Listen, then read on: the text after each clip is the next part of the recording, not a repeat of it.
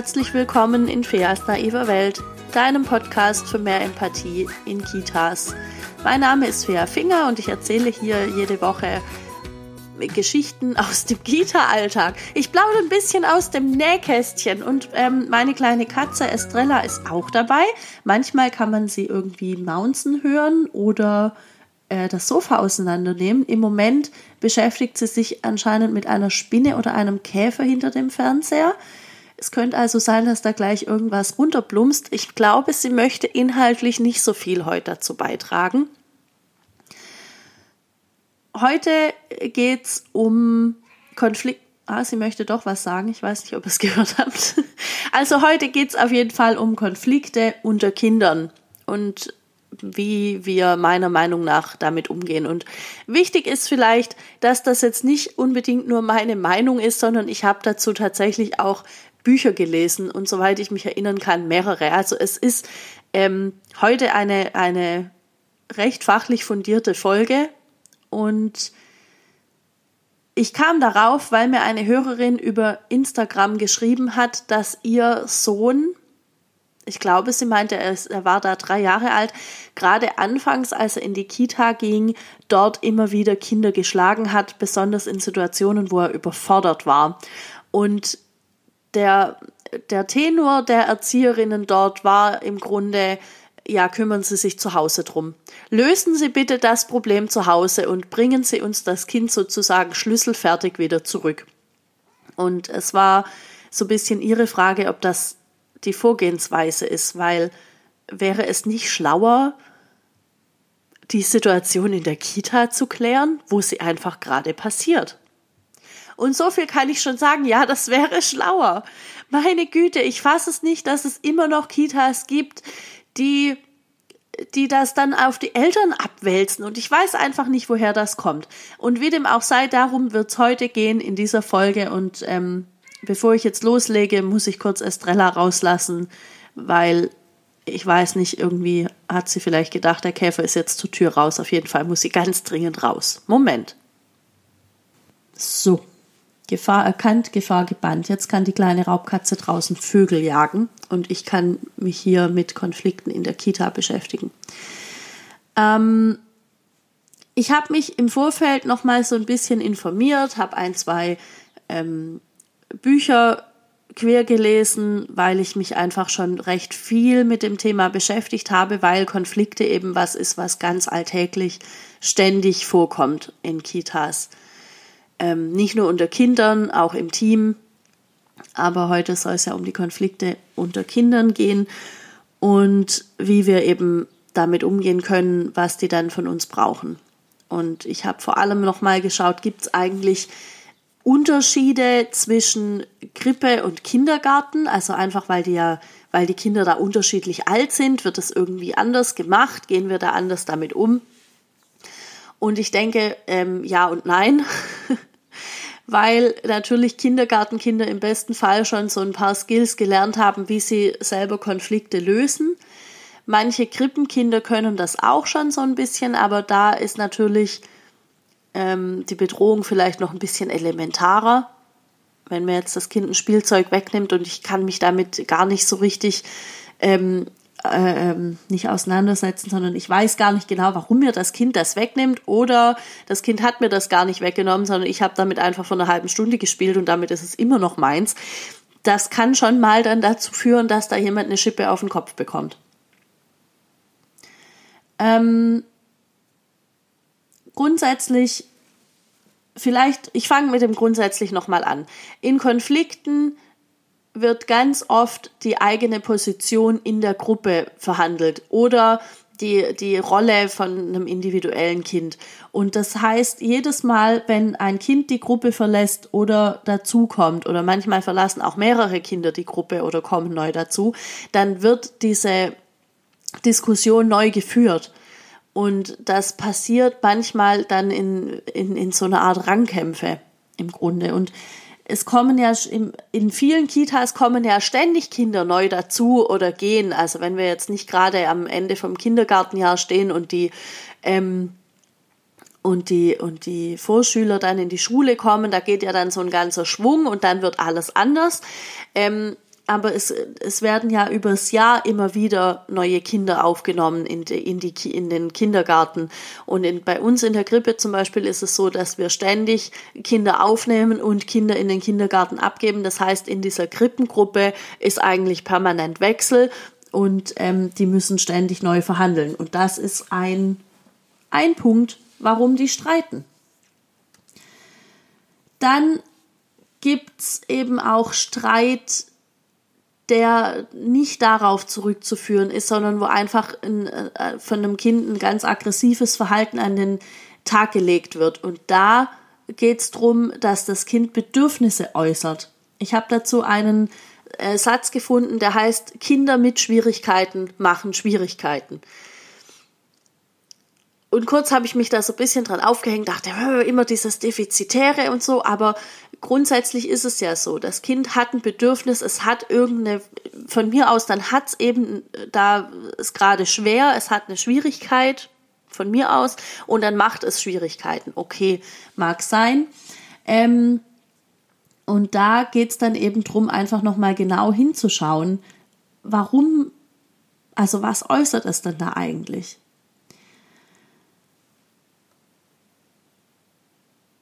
Und dann bin ich drauf gestoßen, dass, dass man deswegen eben Streit auch nicht versuchen sollte zu vermeiden. Also das ist tatsächlich was, was mir aufgefallen ist, dass viele Fachkräfte in Kitas versuchen, das, das einfach zu vermeiden, so nach dem Motto, nein, das ist nicht gut, das machen wir hier aber nicht, hör jetzt damit auf.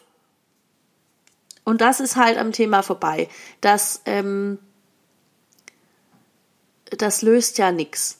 Also klar kann ich sagen, ja, hör jetzt damit auf und das machen wir hier nicht.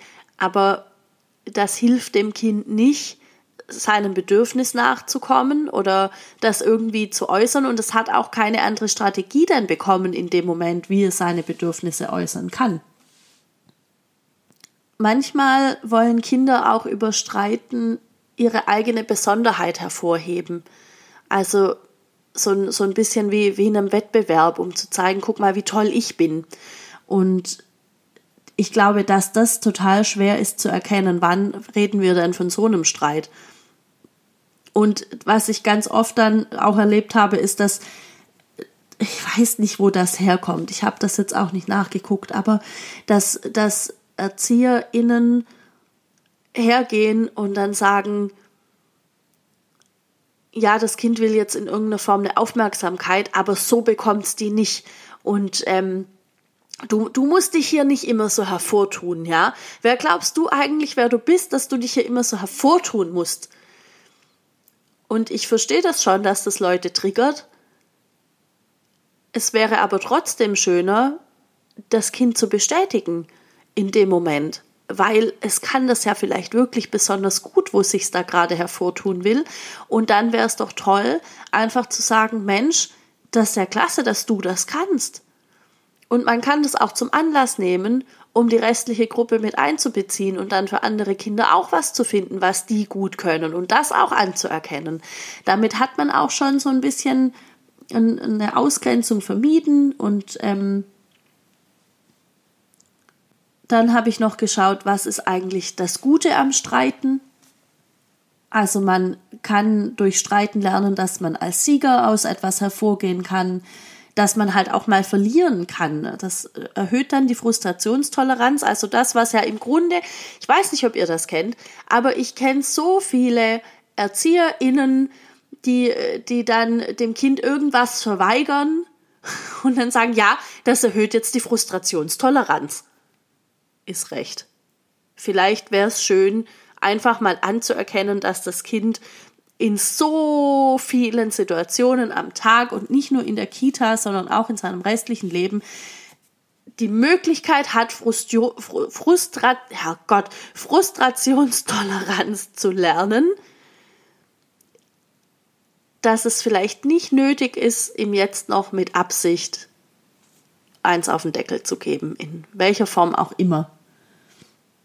Und natürlich lernen Kinder in Streits auch ähm, Regeln, Regelverständnis. Also ähm, wie, wie streite ich eigentlich richtig? Und das können die aber nur lernen von Leuten, die das selbst können. Und dann habe ich mir überlegt, ja krass, aber wer kann das eigentlich richtig? Also ich selbst streite mich total ungerne mit, mit Erwachsenen, beziehungsweise ich bin total ungern in Situationen, in denen es irgendwie unangenehm wird, ähm, in, in denen irgendwie, in denen ich vielleicht was falsch gemacht habe und das dann gesagt bekomme. Ähm, ja, also im, ich, ich, ich versuche immer diese solche Konflikte einfach direkt zu vermeiden. Meistens, meistens versuche ich das. Also hauptsächlich ist mir aufgefallen bei meinen, äh, bei meinen Freundinnen oder ähm, ja, doch hauptsächlich eigentlich bei meinen Freundinnen versuche ich das immer irgendwie zu umgehen. Ich muss auch sagen, wir, wir haben mittlerweile, glaube ich, eine ganz gute ich spreche Dinge direkt an Kultur oder auch so ein, ich überlege mir einfach vorher, was ich sage. Aber ähm, das ist vielleicht was, was jetzt dazu kommt, je älter wir werden, keine Ahnung. Aber ich hatte das früher sehr stark, dass ich einfach nicht ich wollte nicht streiten und ich habe immer gedacht, ja, ich bin halt vielleicht so harmoniebedürftig. Und ich kenne auch ganz viele Leute, die sagen, ja, ich möchte mich nicht streiten, weil ich bin harmoniebedürftig. Und das triggert mich mittlerweile unheimlich, weil ich denke so, okay, aber Harmonie ist eben nicht das, wofür wir hier sind. Und das, das bringt uns auch nichts, wenn ich sage, ja, aber ich streite mich jetzt nicht und ich stehe auch nicht für mich ein, weil ich bin jetzt gerade harmoniebedürftig. Ähm, das hilft ja auch wieder niemand. Also, wie lernen jetzt Kinder von Leuten, die von sich selber sagen, ich bin aber so harmoniebedürftig, wie lernen die jetzt zu, richtig zu streiten? Wie, wie können wir das erreichen? Und ich glaube, das geht unter anderem darüber, dass wir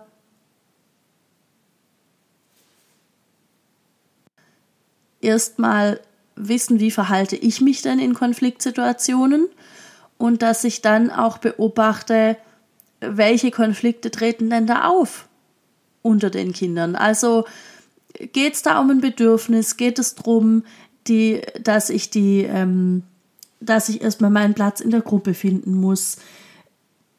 Keine Ahnung, ein Beispiel von mir aus meinem Vorpraktikum, als ich wirklich noch gar keinen Plan hatte. Da hat der Erzieher damals den ich tatsächlich schon als, als Erzieher kannte, als ich noch im Kindergarten war. Totale skurrile Situation irgendwie. Ähm, der hat mir erklärt, er hat beobachtet bei seiner Kindergruppe, die damals im Kindergarten war, dass die sich ständig gestritten haben. Und er hat gedacht, ja, wie, wie lösen wir das denn? Worum geht's denn? Geht's da um ein Bedürfnis? Um, um was geht's? Und er hat alles Mögliche irgendwie probiert. Ich weiß nicht mehr, er hat mir das genau dann erklärt, was er alles probiert hat. Ich kann mich da nicht mehr dran erinnern. Aber das Ergebnis davon war, dass er dann gemerkt hat, denen geht's einfach drum zu streiten. Denen geht's einfach nur drum, rauszufinden, welche Regeln funktionieren, welche Kompromisse können wir dann finden, wie funktioniert Streiten an sich. Und ich habe das damals null gecheckt und finde es mittlerweile sehr beeindruckend, dass er einfach dann mit den Kindern Lösungswege dann erarbeitet hat. Ähm, also gerade solche Sachen wie, wie läuft was ab, was darf ich sagen, was darf ich vielleicht nicht sagen. Ähm, wo, wo es um mein Bedürfnis und wo muss ich einen Kompromiss finden mit den anderen. Und das finde ich total cool, dass das Kindergartenkinder begreifen können, dass die das auch schon so einfordern und dass es dann auch wirklich manchmal Leute gibt, die das mit denen so äh, aushandeln. Und tatsächlich ist das ähm, das, was ich auch dann nochmal jetzt gelesen habe ähm, über die letzten Wochen. Also, dass man mit den Kindern Lösungsstrategien erarbeiten soll, wenn sie das nicht selbst können. Und ich glaube, dass das so ein Wechselspiel wird, weil wenn ich mir die Frage stelle, wie sollen Kinder das lernen von Erwachsenen, die da selbst ein Problem damit haben, dann habe ich an mir selbst festgestellt, je mehr ich mich damit befasse, welche Konflikte haben die Kinder und wie können wir das lösen, umso eher kann ich diese Strategien tatsächlich auch auf mich anwenden. Also ähm, ist es so, dass mein Gehirn in der Lage ist, jetzt noch Strategien zur Konfliktbewältigung zu lernen. Ist das angenehm? Nope. Ist es notwendig? Jawollo. Also viel Spaß damit. Ähm, ich weiß nicht genau, ob es für euch jetzt wichtig wäre, an der Stelle so Lösungsstrategien irgendwie äh, ähm, zu kennen. Aber ich glaube, dass es nicht, nicht zielführend ist, wenn ich jetzt anfange, verschiedene Strategien hier irgendwie rauszuholen. Ich habe mir auch überlegt, Beispiele zu machen, ähm, wie, wie kann das alles ablaufen in der Kita. Aber ich glaube, dass diese Situationen so individuell sind, dass es besser wäre, Beispiele zu haben, wo es dann tatsächlich darum geht, wie wurde das dann gelöst. Also wenn ihr ähm, Konfliktsituationen habt in den Kitas, wo ihr entweder noch nicht rausgefunden habt, wie ihr sie lösen könnt, oder wo ihr rausgefunden habt, wie ihr sie lösen könnt, dann lasst mich das total gerne wissen. Und dann schaue ich, wie ich das hier einbinden kann, vielleicht in der nächsten Blitzlichtrunde. Ähm, und ganz wichtig, bei, bei wirklichen Schlägereien muss natürlich eingegriffen werden. Also das ist jetzt, also wenn es darum geht, dass die sich wirklich gegenseitig verletzen, dann müssen wir da natürlich eingreifen. Das ist irgendwie klar, denke ich. Dann wollte ich noch mal drauf eingehen. Das war eigentlich der Hauptgrund, warum es heute diese Folge gibt. Dieses Thema mit, wir schieben das an die Eltern ab was ich eingangs gesagt hatte, dass ähm, diese Hörerin eben gesagt bekommen hat, ja, besprechen Sie das zu Hause mit Ihrem Kind und bringen Sie ihn dann wieder. Äh, das geht nicht aus, aus vielerlei Gründen. Und der Hauptgrund ist meiner Meinung nach, weil es in der Kita passiert. Und viele Kinder, also besonders jetzt kleinere Kinder, größere bestimmt, aber kleinere Kinder können das zu Hause überhaupt nicht mehr reflektieren, was da war. Ähm, jetzt gerade in der Krippe kommt es immer mal wieder vor, dass Kinder zum Beispiel beißen. Und ich weiß noch, als mir das das erste Mal passi äh, ähm, passiert ist, kann, man, kann ich das? Ja, doch, irgendwie ist es mir passiert. Also als, als mir das das erste Mal begegnet ist in der Krippe, war ich total entsetzt, weil das natürlich krass böse aussieht, wenn das Kind so eine aufgebissene Backe dann irgendwie hat, weil das andere Kind so aggro war in dem Moment. Und das war für die Eltern schlimm von, von dem Kind, das damals gebissen hat und für die Eltern, das gebissen, äh, von dem Kind, das gebissen wurde, war es auch schlimm, weil man es halt so sehen konnte, dass ihr Kind jetzt gerade da so in Mitleidenschaft gezogen wurde. Und das, das war für alle nicht schön. Und dann kam das irgendwie einmal vor und dann kam es den nächsten Tag wieder vor. Da war es dann halt nicht die Backe, da war es dann am Rücken. Man hat es nicht gleich gesehen, aber man hat es halt gesehen, wenn man das Kind dann umgezogen hat. Ähm, und dann, dann wurde das immer mehr. Und wir waren ein bisschen aufgeschmissen damals. Und wir haben dann, wir haben damals angefangen, Bücher zu lesen und zu gucken, was machen wir denn jetzt und, und wo kommt das her und es ist eben tatsächlich so, dass bei kleinen Kindern das ganz oft ähm, eine Überforderung sein kann. Also es sind zu viele Eindrücke, es ist zu viel los, es ist zu viel Trubel oder umgekehrt, es ist vielleicht zu langweilig. Dann streiten die sich um ein Spielzeug, die streiten sich um Aufmerksamkeit. Manchmal ist es ein missglückter Kuss. Ein, oh, ich hab dich so gern, hups, jetzt hab ich dich gebissen. Ähm, und als wir das für uns mal klar hatten, hat es total viel von, von dem Schrecken verloren, den es eigentlich irgendwie hat. So dieses, oh Gott, die sind voll aggressiv und die beißen sich in so. Und ähm, dann konnten wir das natürlich den Eltern auch ganz anders erklären. Und Eltern haben immer mal wieder das Bedürfnis dann zu wissen, wer war denn der Übeltäter. Und macht das bitte nicht. Also auf keinen Fall den Eltern mitteilen, übrigens, ähm, ihr Kind wurde heute geschlagen oder ihr Kind wurde heute gebissen von. Ja, es wurde gebissen, ja, es wurde geschlagen und es hat davon eine Schramme an der Stirn. Nein, wir, da, wir sagen ihnen nicht, wer es war. Und zwar, ähm, weil es erstens nicht, nicht ausschlaggebend ist und zweitens müssen wir auch den, den, den Täter in Anführungsstrichen schützen, weil Kinder ganz schnell in, in eine Schublade gesteckt werden, in der es heißt, ja, das, das Kind macht das immer. Übrigens auch was, was ähm, ErzieherInnen oft machen, ähm, zu sagen, ja, das Kind ist immer so aggressiv, ne? Also, pff. und das kommt ja aber auch in der andere, in der restlichen Kindergruppe kommt das an und je älter die werden, umso eher werden wir die das auch zu Hause erzählen und dann hat ein Kind ganz schnell einen Ruf weg oder auch die Eltern haben ganz schnell den Ruf weg, dass die ihr Kind nicht im Griff haben. Das geht ja gar nicht und so und können die dem das nicht mal jetzt beibringen und dem sollte man doch auch mal eins draufgeben und so. Sollte man nicht Kinderrechtskonvention, äh, ne? Folge habe ich vergessen, welche das war, aber ich habe dazu schon was erzählt. Man sollte das nicht machen. Ähm ich habe kurz meinen Faden verloren. Worauf wollte ich raus? Ja, ähm, es bringt nichts, wenn Eltern versuchen, das zu Hause nochmal zu klären, weil die waren nicht in der Situation dabei.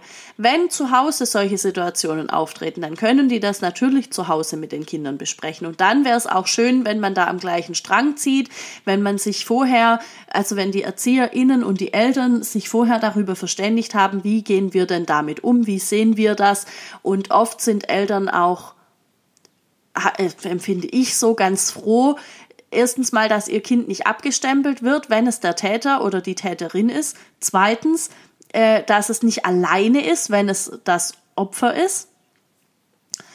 Ähm, und drittens, wenn die auch wissen, wie, wie wir damit umgehen. Das ist total wichtig. Und dass, dass wir trotzdem sagen, ihr Kind ist, ist trotzdem prima, auch wenn es gerade da eine Schwierigkeit hat und ähm, da einfach noch keine Strategie hat, um das richtig zu lösen. Und ich glaube, das gilt grundsätzlich auch für ältere Kinder, die einfach da noch nicht das, das irgendwie lösen können. Ein Kind, das wild um sich schlägt, hat in irgendeiner Form vielleicht ein Thema, keine Ahnung mit was, aber das muss man halt rausfinden. Und da ist es wichtig, mit den Eltern ins Gespräch zu gehen. Und solltet ihr mitbekommen, dass irgendeine eurer äh, Kolleginnen oder einer eurer Kollegen hergeht und das versucht an die Eltern abzuwälzen, äh, dann sagt einfach, nee, das ist hier unser Thema.